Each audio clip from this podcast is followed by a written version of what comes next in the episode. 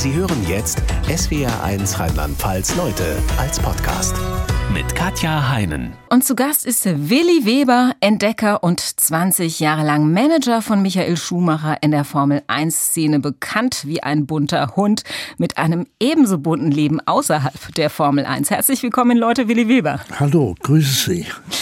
Wenn Sie Interviews geben, Herr Weber, oder jemanden neu kennenlernen, wie oft lautet die erste Frage, wie geht's Michael Schumacher? Ja, leider, leider, leider ist es immer das Gleiche. Und egal, wo ich hinkomme, in jeder Stadt, irgendeiner kennt mich. Und die erste Frage ist, Sie sind doch der Willi Weber. Ja, darf ich Sie fragen, wie geht's denn Herrn Schumacher? Jetzt frage ich Sie erstmal und ja. vor dem Hintergrund, dass Sie im letzten Jahr einen Schlaganfall hatten. Wie geht's ja. denn Ihnen derzeit? Danke, ich habe mich blendend erholt. Ich äh, muss wirklich dem Schicksal dankbar sein, dass es so glimpflich abgegangen ist. Das Einzige, wo man es hört oder was mich als Perfektionist wahnsinnig macht, ist meine Stimme, die immer noch nicht klar und deutlich ist. Manche Wörter äh, funktionieren ziemlich schwierig, aber ansonsten geht es mir sehr gut. Also für mich klingen Sie perfekt. Das ist schön. Schön zu hören.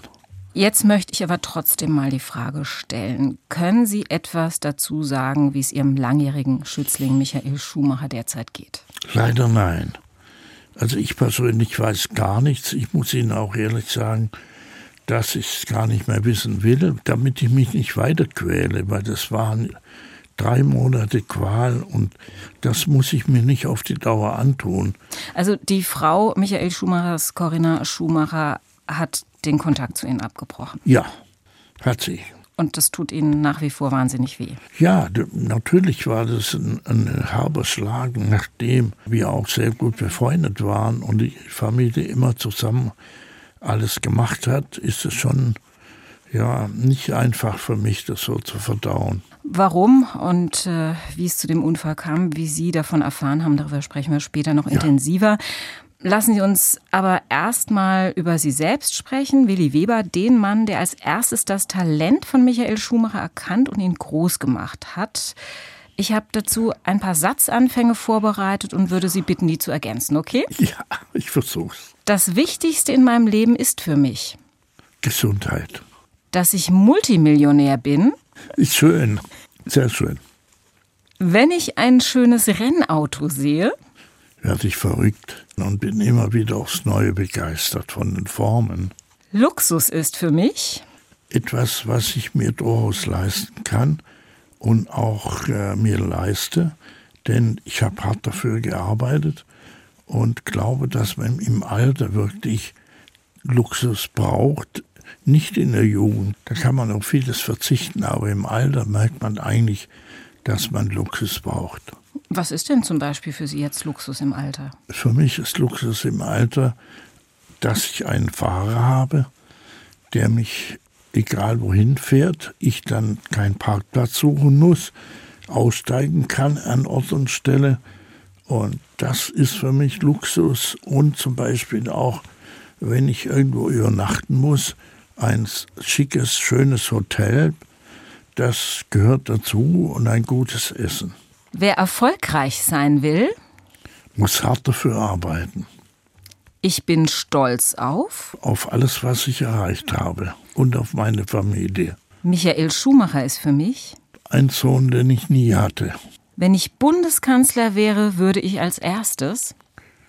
Oh, ja, gibt es viele Dinge, die ich sofort stoppen würde, aber ähm, ja, den Benzinpreis senken. Ich kann mich ärgern über. Fehler, die ich mache. Ich bewundere alle Menschen, die erfolgreich sind. Wenn ich mein Leben noch mal von vorne beginnen könnte, würde ich alles gleich machen. Ich bereue nichts. Sie haben Ihre Autobiografie veröffentlicht, Benzin im Blut, wobei das Auto ja. in Autobiografie in Ihrem Fall durchaus im Sinne des vierrädrigen Verkehrsmittels verstanden werden kann. Correct. Denn Ihr ganzes Leben ist von Ihrer Leidenschaft für Autos geprägt. Letztlich ja. von frühester Kindheit an. Sie sind 1942 in Regensburg geboren, mitten im Krieg. Initialzündung für Ihre Autoleidenschaft war ein feuerrotes Spielzeugauto, das Sie in einem Spielzeugladen gesehen haben. Wie alt waren waren Sie damals? Bis jetzt wenn ich mich auf den Boden geschmissen habe, bis ich das Spielzeug hatte, war ich sicherlich nicht älter wie sieben, acht. Ja, dann, dann wird es ja schon peinlich. Haben Sie es damals gekriegt? Ja, ich habe es bekommen. Ich bin ja nicht mehr aufgestanden. Also Ihr Vater hat es Ihnen gekauft, obwohl Sie ein sehr schwieriges Verhältnis zu Ihrem Vater hatten, nachdem der aus der russischen Kriegsgefangenschaft zurückkam. Ja, man muss verstehen, er hatte trotzdem irgendwo auch Gefühle für mich, dass dieser rote Rennwagen eigentlich jetzt zu meinem Leben gehört. Den, den brauche ich so dringend wie nichts auf der Welt. Und das muss er irgendwie verstanden haben. Und ich habe ihn dann bekommen.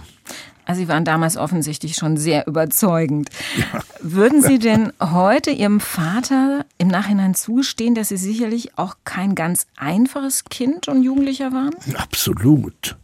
Gottes Willen, das habe ich auch nie behauptet. Wenn man etwas will, mit aller Gewalt, so wie ich, und der Ehrgeiz steht ganz vorne an, das prägt den Menschen. Natürlich war ich kein einfacher Junge. Bestimmt nicht. Und bin es heute noch nicht. Sie haben in Ihrem Buch den denkwürdigen Satz geschrieben, es gibt kein Projekt, das ich nicht mit Bravour in den Sand gesetzt habe. Das ist vielleicht ein klein wenig übertrieben, Herr Weber, Absolut, denn natürlich. wenn ich das ein oder andere Projekt doch ziemlich gut gelungen wäre, wären Sie nicht so erfolgreich geworden. Dennoch, Sie haben viel ausprobiert, sind auch oft gescheitert. Ja. Wie wichtig würden Sie heute sagen, sind solche Erfahrungen des Scheiterns, wenn man Erfolg haben will? Ganz, ganz wichtig. Also ich sage immer, wenn man Dinge anpackt, die nicht funktionieren und man hinfällt, ist das überhaupt kein Problem. Nur liegen bleiben wäre das Problem. Man muss immer wieder aufstehen und aufs Neue wieder Herausforderungen suchen und die dann meistern. Also hinfallen oder, wie soll ich sagen, scheitern ist überhaupt nicht das Problem. Das Problem wäre, nicht weiterzumachen.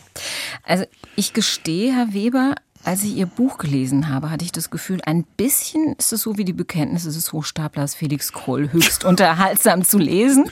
Aber einen Teil Ihres Erfolgs verdanken Sie schon der Tatsache, dass Sie, wenn ich das mal vorsichtig ausdrücken will, bei vielen Ihrer geschäftlichen Unternehmungen durchaus einen sehr kreativen Umgang mit der Wahrheit hatten. Ja. Hatten Sie nie ein schlechtes Gewissen dabei? Nein. Okay. Überhaupt nicht. Sie sehen ja, der Erfolg hat mir recht gegeben. Keiner hat moniert, keiner hat es gemerkt. Und ich sage dann immer, gebt dem Volk, was sie wollen, dann sind sie zufrieden. Ja, vielleicht wäre das Volk aber noch zufriedener gewesen, wenn es die Wahrheit ja, erfahren hätte, oder? Ich glaube nicht. Ich glaube nicht, dass er dann zufrieden gewesen wäre. Ich hätte ja gerne aufgeklärt, aber es wollte niemand aufgeklärt werden es war alles gut und ich, naja, wenn es gut ist, ist es auch für mich gut. Wir sprechen gleich nochmal intensiver über so ein okay. paar Punkte. Gab es denn trotzdem moralische Grundsätze, die Ihnen so wichtig waren, dass Sie dagegen nie verstoßen hätten? Absolut, natürlich. Nämlich? Ja, gut, ich hätte nie, nie etwas jemand weggenommen. Also, sag mal, gestohlen. Das kommt in meinem Repertoire überhaupt nicht vor. Sondern ich habe kaufmännisch und etwas klüger wie die anderen gehandelt und habe eben die Chancen genützt, die mir geboten wurden. Dann lassen Sie uns mal auf die Aufs und Abs in Ihrem Leben schauen. Gott. Sie haben, Sie haben die Schule mit 15 mit dem Volksschulabschluss verlassen. Ihr Vater hatte Sie für eine Elektrikerlehre angemeldet, an der Sie aber überhaupt kein Interesse hatten. Und Sie haben es dann auch geschafft, gleich an Ihrem ersten Lehrtag hochkant rauszufliegen. Ja. Wie, haben Sie das hingekriegt? Gott sei Dank. Äh, dieser Freund von meinem Vater, der das Elektrogeschäft besitzt, war der Meinung, er müsste jetzt alle Schubladen leeren, wo Widerstände drin sind. Und die hat er alle auf den Boden geschmissen und hat gesagt, so, der heutige Tag verbringst du damit, die Dinger wieder einzuräumen in die Schubladen. Und dann habe ich einfach den Sinn da drin nicht erkannt und sage, wo lerne ich etwas, wenn ich Widerstände, die er auf den Boden schmeißt, in die Schublade einräume, wo ist da der Lerneffekt? Und für mich war ja eigentlich schon eine Lehre beinhaltet ja auch schon das Wort, dass ich etwas lerne. Und das war mir einfach zu wenig. Und da habe ich gedacht, wenn das so weitergeht, ist es besser, ich gehe gleich. Sie sind ins Schwimmbad gegangen. Ne? Genau, da war ich gut aufgehoben. Versuch 2 war eine Lehre als Hotelkaufmann. Die haben Sie nach einigen Umwegen auch abgeschlossen und ja, haben dann in Bonn im ersten Hausamplatz im Weißen Elefanten als Kellner angefangen. Und prompt tat sich für Sie Ihr erster Job auf, der etwas mit Autos zu tun hatte. Ja. Sie lernten da im Restaurant nämlich den afrikanischen Botschafter kennen. Der Correct. stellte Sie als Chauffeur ein, also ein echter Traumjob. Ja. Allerdings wurden Sie auch da nach einiger Zeit gefeuert. Was haben Sie sich da zu Schulden kommen lassen? Naja, gut. Ich bin halt der Versuchung erlegen. Ich musste abends auch ein bisschen ausgehen. Und in der Diskothek, wo ich mich sehr oft aufgehalten habe, waren natürlich wunderschöne Mädchen, die, die auch wissen wollten, was ich tue. wo ich gesagt habe, ich fahre einen Rolls-Royce für den Botschafter, also ein riesiges, ja, den wollen wir sehen, den müssen wir sehen. Unbedingt, ja, also erst mal sehen war toll. Die zweite Idee war, warum können wir nicht ein bisschen mitfahren? mit dir und dem Auto, nur vielleicht ein paar Meter um die Ecken und so. Und da habe ich mich breitschlagen lassen und habe sie eingeladen ins Auto und bin dann gefahren. Und die Mädchen haben hinten die Fenster runtergedreht und ja, wie es halt so ist. Das Riesenauto ist natürlich sofort aufgefallen, jeder kannte es in Bonn. Und ein Journalist, ein Fotograf, hat das Spektakel fotografiert und dann am nächsten Tag in die Zeitung gestellt. Und das war eigentlich dann mein Abschied. Ihr Problem war, dass Ihr Gehalt nicht auf die hohe Kante gelegt hatten, sondern in einen roten Porsche investiert. Ja. Der war dann leider auch weg am ja. gleichen Tag, geklaut vom Sohn Ihrer Wirtin, der ja. damit spurlos verschwunden war. Und als Sie von seiner Mutter, also sprich Ihrer Wirtin, das Geld wollten, schmiss die Sie dann auch noch raus. Also Fazit dieses denkwürdigen Tages für Sie war morgens arbeitslos, mittags pleite, abends auch noch obdachlos. Wie alt waren genau. Sie damals? Oh, ich, ich kann mich nicht mehr erinnern. So Anfang 20 wahrscheinlich, ja, in ne? dieser Richtung. Sie haben dann Ihre Verzweiflung am Tresen ertränkt und dabei jemanden kennengelernt, der Hausmeister war und Ihnen erlaubt hat, im Keller eines der Bürogebäude, die er betreute, zu pennen. Jawohl. Immerhin eine kleine Rettung. Ihre Überraschung war allerdings groß, als Sie herausgefunden haben, was das für ein Gebäude war. Wer war der eigentliche Mieter? Der amerikanische Geheimdienst. Der amerikanische Geheimdienst? Ja. Und wie haben die darauf reagiert, als sie gemerkt haben, dass da jemand bei ihnen im Keller haust? Überhaupt nicht, die haben es gar nicht gemerkt. Die haben es nicht gemerkt? Nein, nein, nein. Wie haben sie es denn geschafft, sich an denen vorbeizuschleichen, ohne dass die es merken?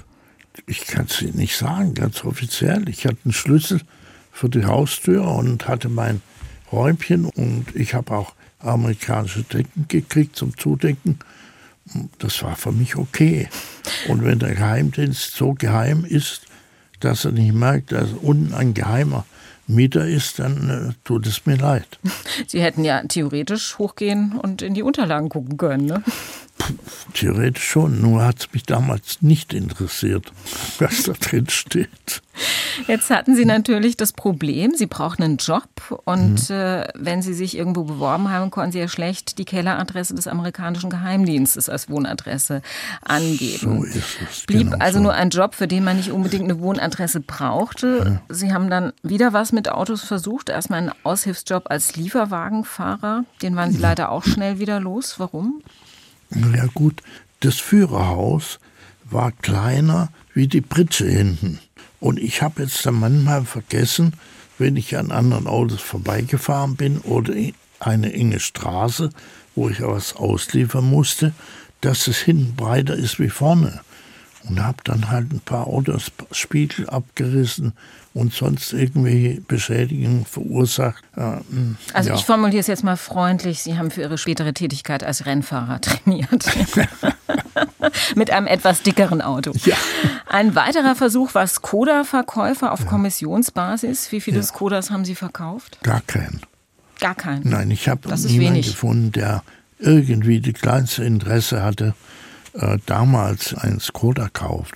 Als gar nichts mehr ging, haben Sie dann auf einer Kirmes als Losverkäufer angefangen. Und das war letztlich Ihre Rettung. Pro verkauften Eimer, Lose bekamen Sie fünf Mark und haben ja. wirklich viele Eimer verkauft. Ja. Wie haben Sie es denn hingekriegt, dass Ihnen so viele Leute Lose abkaufen? Na ja gut, weil ich eben die Gunst der Stunde genutzt habe und habe eben erklärt, dass da der Hauptgewinn in meinem Eimer ist. Und die Leute haben mir das geglaubt, weil ich so treue Augen habe, blaue, schöne Augen. Als hat sich aber wirklich keiner beschwert. Keiner kam zurück habe ich gesagt, das Hauptlos habe ich nicht gezogen, also ein Hauptgewinn. Es kauft ja auch keiner normal den ganzen Eimer. Ne? Das haben Sie völlig recht. Und das war natürlich auch meine Rettung zum Schluss. Sie haben noch diverse andere Jobs ausprobiert, mhm. Barkeeper, Teppichverkäufer, Uhrenverkäufer, bis Sie endlich das Geschäft gefunden haben, das Ihnen wirklich Gewinn gebracht hat. Sie haben auf ein brachliegendes Grundstück in Stuttgart einen Gebrauchwagenhandel aufgezogen, der ja. wirklich fantastisch lief. Ja. Tja, und genau dann, als endlich alles gut in ihrem Leben zu laufen schien, funkte die Bundeswehr dazwischen. Ja. Sie hatten eigentlich gehofft, die haben mich vergessen, dem ja. war aber nicht so. Dann mussten sie zur Musterung. Eine ja. Musterung, die wirklich filmreif war. Wie lief die ab? Hm, gut, ich, ich bin gemustert worden und der Oberfeldwebel, der die Jungs untersucht hat, war eigentlich schon am Anfang von meiner Untauglichkeit überzeugt sagt, ich hätte die schönsten Blattfüße, die es gibt. Ich habe ihm mal recht gegeben und die Frage, warum ich zum Bund will, habe ich auch sofort beantwortet. Sag, ich will gar nicht zum Bund, sondern man hat mich eingezogen. Die, der Bund will mich, nicht andersrum. Ja, und dann noch ein paar Gespräche, Untersuchungen. Sagt, ja, also er würde jetzt schon sagen, dass ich nicht geeignet bin, aber er braucht noch eine unterstützende Aussage von einem Arzt, von einem Doktor, einem Zivilen, zu dem ich bitte gehen sollte. Er hat mir die Adresse und alles aufgeschrieben und äh, für den Hinweis, ja, gab es natürlich auch eine kleine Vergütung von mir. Die wollte er haben. Ja. Und der andere Arzt, der sie dann untauglich geschrieben hat, hat auch nochmal 5000 Mark kassiert. Ja, also das war es mir wert, muss ich ehrlich sagen nachdem Sie sich quasi freigekauft hatten, ja. dachten Sie, alles ist in Ordnung, bis einige Zeit später ein Brief der Staatsanwaltschaft bei Ihnen reinflatterte. Richtig. Der Arzt war aufgeflogen, der ja. Feldwebel, der Sie gemustert hatte, auch. Und ja. Sie saßen zusammen mit jeder Menge anderer Männer, ja. unter anderem einem prominenten Fußballspieler, der sich ebenfalls freigekauft hatte, auf der Anklagebank wegen Bestechung. Jawohl. Was war Ihre Strafe? Ich, ich weiß nicht warum. Äh, der Richter bei mir jetzt plötzlich eine Ausnahme gemacht hat. Also die Strafe, die er für mich vorgesehen hat, war einfach den Dienst nachzuholen. Die anderen bekamen hm. nämlich eine Geldstrafe. Ne? Das wäre ihnen lieber gewesen. Absolut, absolut. Und damit habe ich auch gerechnet, aber niemals, dass, ich, dass er mich jetzt äh, verdonnert, die, diese Zeit im Bund nachzuholen. 18 Monate. Ja, 18 Monate damals. Auf der anderen Seite hat sie das zum ersten Mal in ihrem Leben, als sie den Wehrdienst angetreten haben, in die Bildzeitung gebracht. Ja. Weshalb hatte die Bildzeitung Ihnen damals, als Sie bei der Bundeswehr einrücken mussten, eine Schlagzeile gewidmet? Der Richter hat einen Fehler gemacht. Er hat mich zum Bund verdonnert, obwohl es eine, ein Verbot gab, damals äh, Selbstständige noch einzuziehen. Ich habe zwar dann den Dienst angetreten, aber der Bund musste alle meine Kosten, die ich habe, also den, den Platz, das Geld, die Angestellten, alles übernehmen. Und somit war die Schlagzeile der teuerste Soldat der Bundeswehr. Sie waren bestimmt beliebt dann bei der Bundeswehr, oder? Äh, Sie werden lachen, ich war es tatsächlich, weil alle natürlich wussten, dass ich ein gutes Geschäft habe wie viele Gebrauchtwagen haben Sie den Bundeswehroffizieren angedreht? Ja, einige, einige. Auch, auch ich muss auch sagen, auch leihweise. Sie haben Ihr Geld mit Gebrauchtwarenhandel verdient, ja. sind aber durch mehrere Zufälle schließlich auch in die Gastronomiebranche gerutscht. Sie haben sich als Spirituosenhändler erstmal versucht. Oh Gott, ja. Dieses Mal wurden allerdings sie übers Ohr gehauen. Das Kirschwasser, das sie verkauft haben, hatte keine Kirsche gesehen, der genau. Pflaumenschnaps keine Pflaume. Wem waren Sie da aufgesessen? Ach, ja, das war in der Nähe von uns bei Ludwigsburg ein ganz bekannter Hersteller, der eben auch preisgekrönte Sachen angeboten hat. Und ich bin natürlich davon ausgegangen, ich wusste nicht und viele wussten nicht, dass man ein Kirschwasser herstellen kann ohne Kirschen. Also das war für mich eigentlich überhaupt nicht in, in meinem Repertoire. Nö, der war Chemiker, ne? Ich, genau. Auf jeden Fall lief das Geschäft gut. Die Leute haben bestellt. Ich habe verkauft, habe dran verdient. Irgendjemand wusste Bescheid, was der Mann tut und hat ihn dann verhaftet. Und somit blieb natürlich auch auch für mich die Lieferungen aus. Mhm. Also sowohl die Wirte als auch Sie waren die Gelackmeierten. Korrekt. Sie selbst haben dann angefangen mit Wein zu handeln und haben etwas gemacht, worauf zumindest in Rheinland-Pfalz quasi Todesstrafe stehen würde. Oh Sie haben Wein aus einem großen Tank in Frankreich geholt, ihn mit Fantasieetiketten etikettiert und ihn als teuren Flaschenwein verkauft. Nein, nein, nein, das stimmt so nicht. Ich habe hab erst mal alle beliefert mit einem französischen Landwein. Mhm. Und dann kam die Frage der Wirte, hast du nicht was anderes? Na, sag was wollte denn? Ja, er hat gesagt, ich will eine schwarze Katz. Das heißt, kein Problem. Und er hat dann eine schwarze Katz gekriegt. Ja, der Wein war der gleiche, nur das Etikett war anders. Aber das war Wein aus dem Weintank, den haben Sie erst in Flaschen umgefüllt und ja. dann halt unterschiedlichste Etiketten draufgeklebt. Korrekt. Das heißt, egal was die Wirte bestellt haben, die, die haben immer bekommen. denselben Wein bekommen. Mit unterschiedlichen ja. Etikett. Und das haben weder die Wirte noch die Gäste gemerkt? Korrekt. Fünf Jahre lang. Gar niemand. Sie waren alle nur zufrieden und waren toll und sagen, oh, der schmeckt super, der ist geil, der ist klasse. So, Haben Sie nie schlechtes Gewissen, Herr Weber? Nein, überhaupt nicht. Und nie Angst aufzufliegen? Ja, da war es halt eine Flasche, die nicht so, hm, so gut war. Da hätte ich ihm sicher 100 Flaschen echte schwarze Katze gekauft. Aber es hat niemand, wirklich niemand, äh, irgendeinen Ton von sich gegeben. Alle waren nur zufrieden und haben bestellt wie die Wilden. Richtig reich wurden sie dann durch Schweinshaxen und Andexer Klosterbräu, Richtig. was sie in Alleinvertretung in Baden-Württemberg verkauft haben. Ja. Wie haben Sie denn den Andexer Mönchen das Zugeständnis abgerungen, sie mit gutem Bier aus Kloster Andex zu versorgen, das ursprünglich gar nicht für so eine Massenproduktion gedacht war? Ich glaube, dass ich der Einzige war. Es waren bestimmt schon vor mir Menschen da oder Wirte, die das versucht haben. Aber ich muss sagen, ich war der Einzige. Ich glaube, ich habe das Kloster mindestens sieben, acht Mal aufgesucht und habe damals mit dem verantwortlichen Mönch über alles gesprochen und das alles bei Starkbier. Ich habe also das Kloster immer verlassen, torkelnd, betrunken, wie ich kann es gar nicht mehr beschreiben. Mir war zwei oder drei Tage so schlecht. Also der Mönch hat sie unter den Tisch getrunken. Kann man so sagen.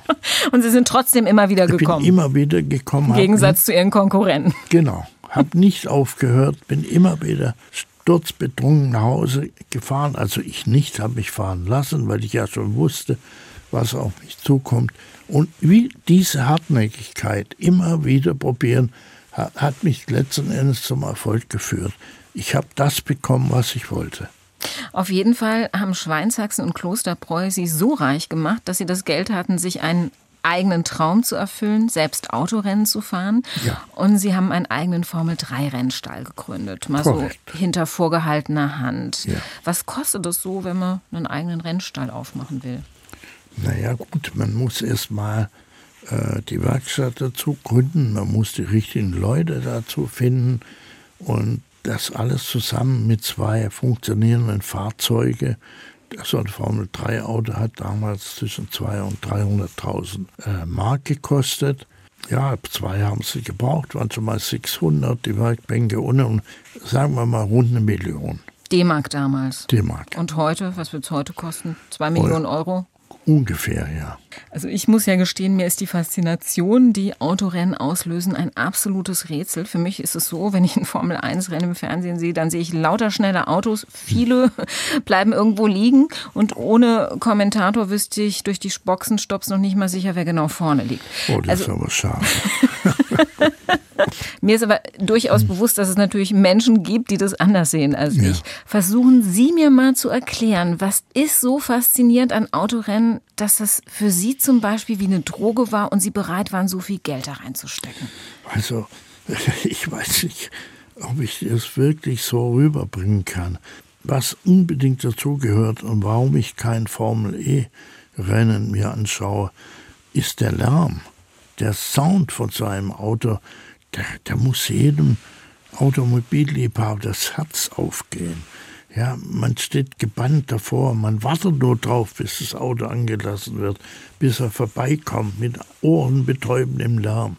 In einer Form wie damals der 91 der Jordan eine Form, die, die von vorne bis hinten fließt, also einfach zum Verlieben.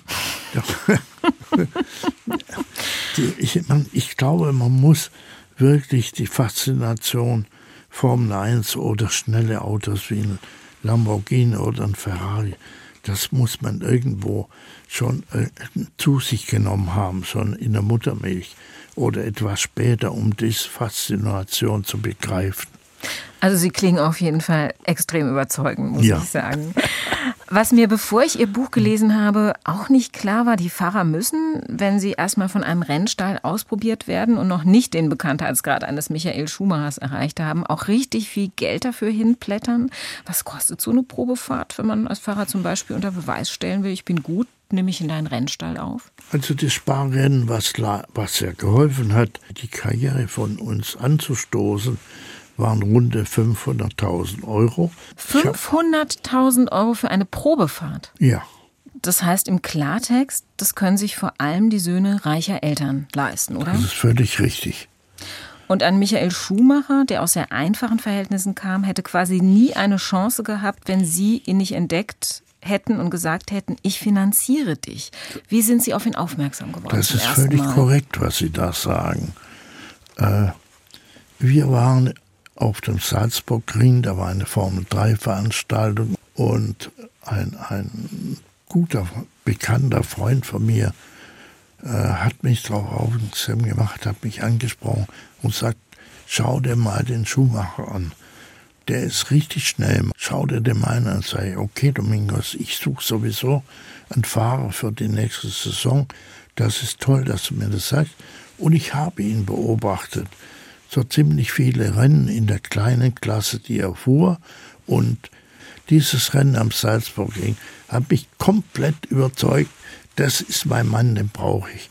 Nicht, weil er das Rennen gewonnen hat. Er ist als Fünfter gestartet oder als Siebter und kam in der ersten Runde schon als Führender raus. Das muss man auch erstmal schaffen. Aber auch das war es nicht. Es war die Fahrzeugbeherrschung diesen jungen Piloten, wie der mit dem Auto umgegangen ist. Der hat gespielt, förmlich gespielt. Mir ist das Herz aufgegangen. Und ich hätte in dem Moment, glaube ich, alles Geld, was ich besitze, rausgetan, um den Jungen zu bekommen. Insgesamt eineinhalb Millionen D-Mark haben Sie damals erstmal in den reingesteckt, ohne ja. zu wissen, ob was aus ihm wird oder nicht. Ich wusste es. Ich, irgendwo drin wusste ich es. Er hat mich einfach in allem, was da kam, begeistert. Er hat von mir gelernt, ich habe von ihm gelernt. Was haben Sie denn von ihm gelernt? Äh, diese Gradlinigkeit, die Offenheit, die Ehrlichkeit. Und das war mit ein, ein Teil seines Erfolges. Verständnis für den anderen aufbringen. Und es gab damals keinen Mitarbeiter in dem Rennteam von Ferrari. Es gab keinen, der nicht geliebt hat, der diesen Jungen nicht ins Herz geschlossen hat. Seine Freundlichkeit, seine Offenheit, sein Mitarbeiten, er war der Erste, der gekommen ist morgens zu meinem Leidwesen. Ich hätte gerne ein bisschen länger geschlafen. Und der Letzte, der die Rennstrecke verlassen hat. Nach 20 Jahren haben Sie sich dann in gegenseitigem Einverständnis getrennt. Was war der Grund? Der Grund war einfach, es war sehr viel Zeit. Wir haben 2006 aufgehört und da war einige Jahre dazwischen. Und ich habe mich einfach anders sortiert. Ich wollte etwas anderes machen. Natürlich habe ich den Rennsport nicht aus dem Auge gelassen. Aber für mich war klar, ich möchte kein Jetlag mehr. Ich möchte nicht mehr im Koffer packen und, und nicht wissen, was ich mitnehmen muss. Also Belastung ohne Ende. Ja. Sie wollten einfach ein bisschen ruhigeres Leben. Ja, ich habe ihm angeboten, alle Rennen in Europa mit ihm zu machen und Übersee nicht und das war ihm zu wenig. Mhm. Und da haben Sie gesagt, dann lassen wir es einfach. Genau. Mhm. Und wir haben uns als Freunde getrennt. Und es ist nicht so, wie viele geschrieben haben, Michael Schumacher hätte gewollt, dass ich aufhöre. Nein, Gegenteil ist richtig. Ich wollte aufhören.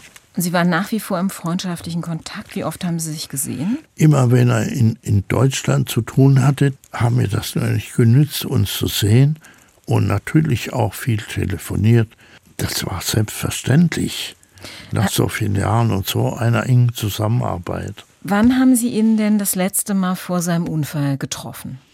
Das letzte Mal war eine, eine Veranstaltung in Nürnberg und wir haben uns getroffen am Flughafen. Ich glaube sogar, dass seine Tochter dabei war, kurz vor Weihnachten.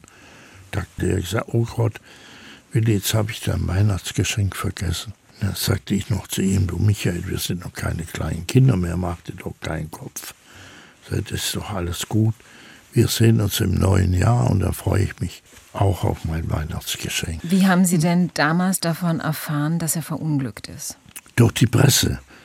Ich war im, im Skiurlaub in äh, Kitzbühel und habe da abends dann mein Fernseher angemacht und dann kam Berichterstattung über den Unfall und äh, es war viel Spekulation, es war einfach nichts Richtiges zu erkennen und da habe ich vielleicht den Fehler gemacht, ja, es sind alle angestanden, die da hingekommen, alle, die eben in der Formel 1 und Michael kannten, wollten ihn sehen.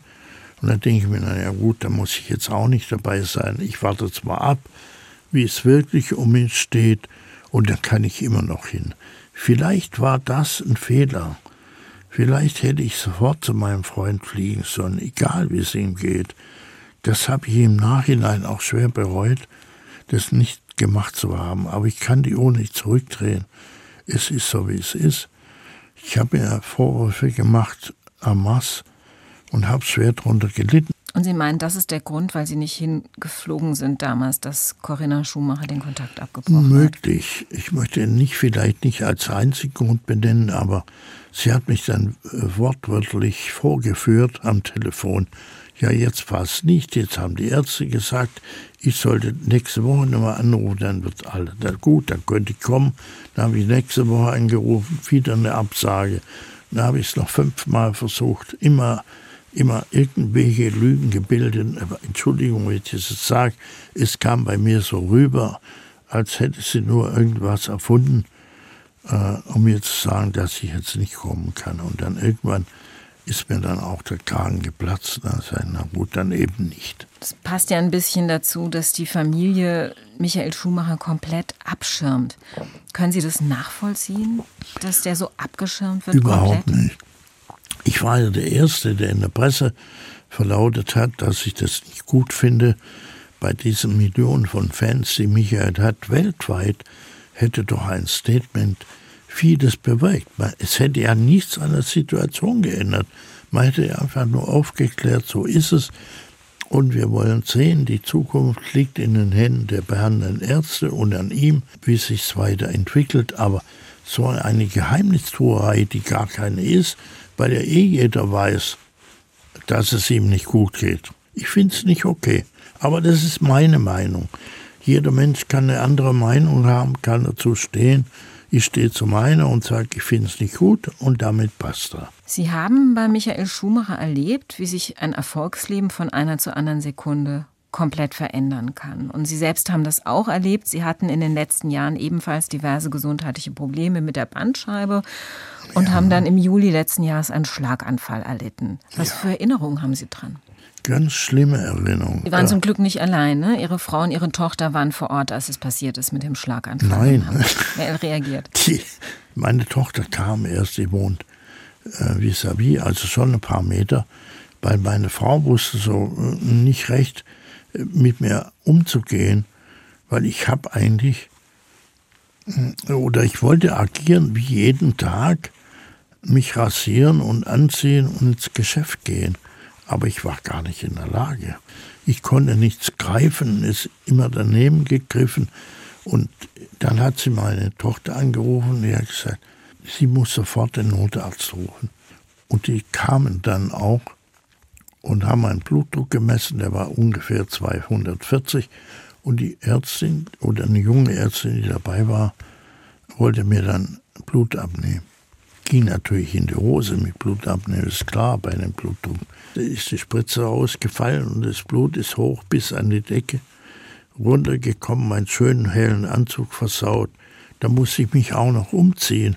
Und im Nachhinein habe ich erst erfahren, wie wichtig es ist, keine Zeit zu verlieren. Man hätte bei mir auch viel mehr retten können, wenn ich die Zeit, ich die Zeit verdrödelt habe und um mich drumherum auch Zeit vertrödelt wurde. Aber, aber, es ist so, wie es ist. Ja, aber offensichtlich äh, hat man ja alles mehr oder weniger wieder hingekriegt, ne? Ja, es sind schon äh, ein, ein, paar Dinge beschädigt, aber Gott sei Dank im, in der Mitte des Hirns, nicht im Gedächtnisbereich. Ich muss sagen, ich, ich kann nur wem auch immer danken. Und wenn es einen lieben Gott gibt, dann danke ich auch dem. Sie waren auf der Intensivstation, durften wegen Corona keinen Besuch bekommen, mussten Correct. das alles alleine mit sich ausmachen. Ja. Was für Gedanken sind Ihnen da durch den Kopf gegangen, als Sie da alleine lagen und nicht wussten, wie es mit Ihnen weitergeht? Ich glaube, Sie wollen sie nicht wissen, so wirklich. Es war ziemlich eng auf dieser Station, die war überfüllt und ich, ich konnte ja nicht aufstehen und nicht laufen, weil ich künstlich ernährt wurde und auch künstlich auch das Wasser zugeführt wurde, weil ich nicht schlucken konnte. Bei mir war es ganz schlimm, weil sich die Zunge, was ich nicht wusste, dass die Zunge ein Muskel ist, und dieser Muskel hat sich unten verdreht und eine verdrehte Zunge, mit der können sie nicht mehr schlucken. Ende aus.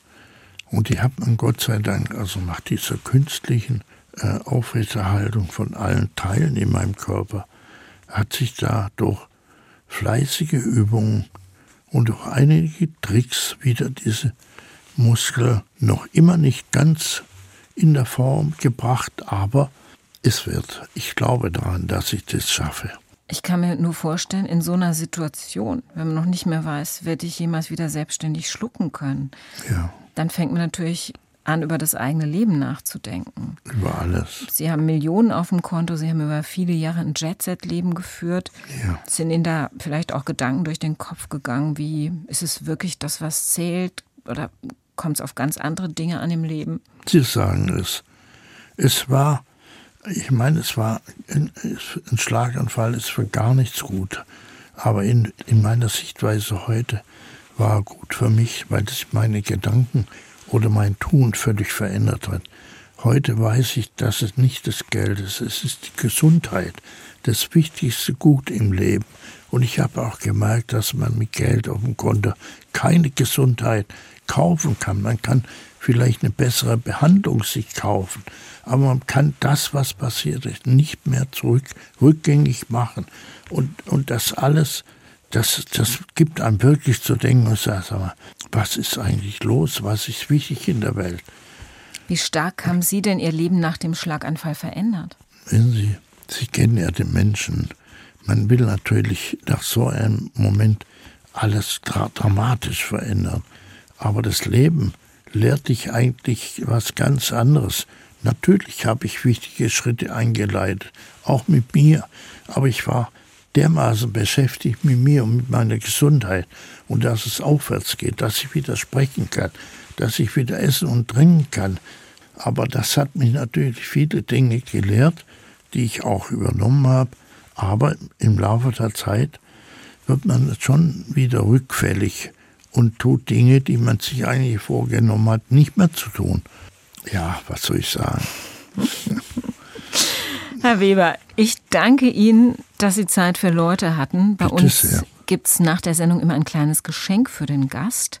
Sie bekommen von mir ein Weinprobierpaket aus Rheinland-Pfalz mit dem Wein, den Sie von früher her gut kennen, zumindest von den Etiketten her. Oh, Zeller toll. Schwarze Katz nämlich. Die haben Sie auf den gewöhnlichen Massenwein aus Frankreich draufgeklebt. Oh, und Sie dürfen sich den jetzt schmecken lassen und können selbst versuchen herauszufinden, ob der Wein in den Dank. Flaschen wirklich Zeller Schwarze Katz ist oder von mir im Tetrapack aus dem Supermarkt gekaufter und ich einfach die falschen Etiketten draufgeklebt habe. Soll ich Ihnen was sagen? Ich würde es wahrscheinlich gar nicht erkennen. Viel Spaß dabei und Danke alles sehr. Gute. Vielen Dank. Bleiben Sie gesund. Bis bald. SWR 1 Rheinland-Pfalz Leute